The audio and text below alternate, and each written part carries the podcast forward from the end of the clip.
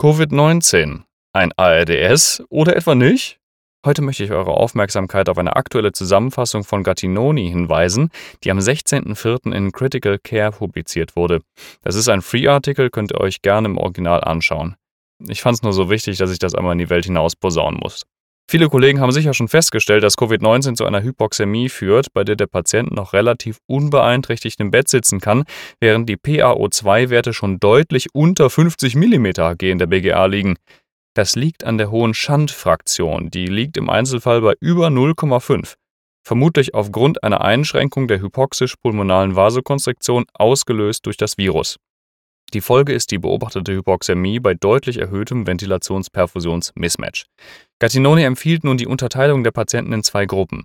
In seiner Studie haben sie das anhand von CTs gemacht. Das empfiehlt er auch. Ich bin mir nicht sicher, wie praktisch das jetzt nun wirklich ist in einem normalen Grund- und Regelversorger.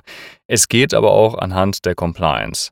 Typ 1 Patienten haben eine gute Compliance von über 50 ml pro Zentimeter H2O. Typ 2 Patienten deutlich weniger. Typ 1 sind Patienten mit einer normalen, guten Biomechanik ihrer Atmung. Sie haben keine Atelektasen oder großartigen Ergüsse.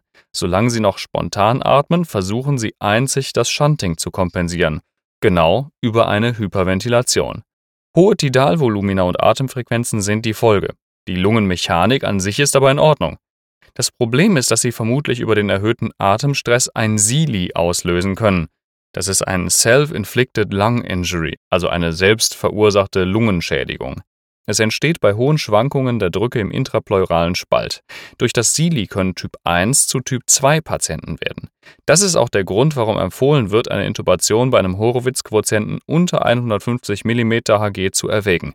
Vor allem auch, um den selbst zugefügten Schaden zu begrenzen. Die Beatmung kann bei einer normalen Lungencompliance deutlich entspannter angegangen werden als in einem ARDS. Das heißt, dass durchaus Tidalvolumina von 7 bis 8 ml pro Kilogramm Körpergewicht toleriert werden dürfen. Der Piep sollte auf 8 bis 10 cm H2O begrenzt werden, es gibt ja nur wenig Atelektasen, und höhere Werte verringern die Compliance und vermindern den venösen Rückstrom zum Herzen. Bauchlagen bringen maximal als Rescue-Therapie etwas, es gibt ja nur wenig bis nichts zu rekrutieren. Einzig die Umverteilung des Blutes zur Verbesserung der Oxygenierung spricht dafür, dass man es versuchen kann als Rescue-Therapie.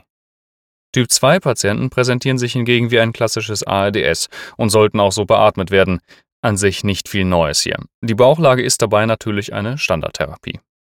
Ich habe versucht, das alles in einen Flowchart zu packen, das findet man auf meiner Homepage.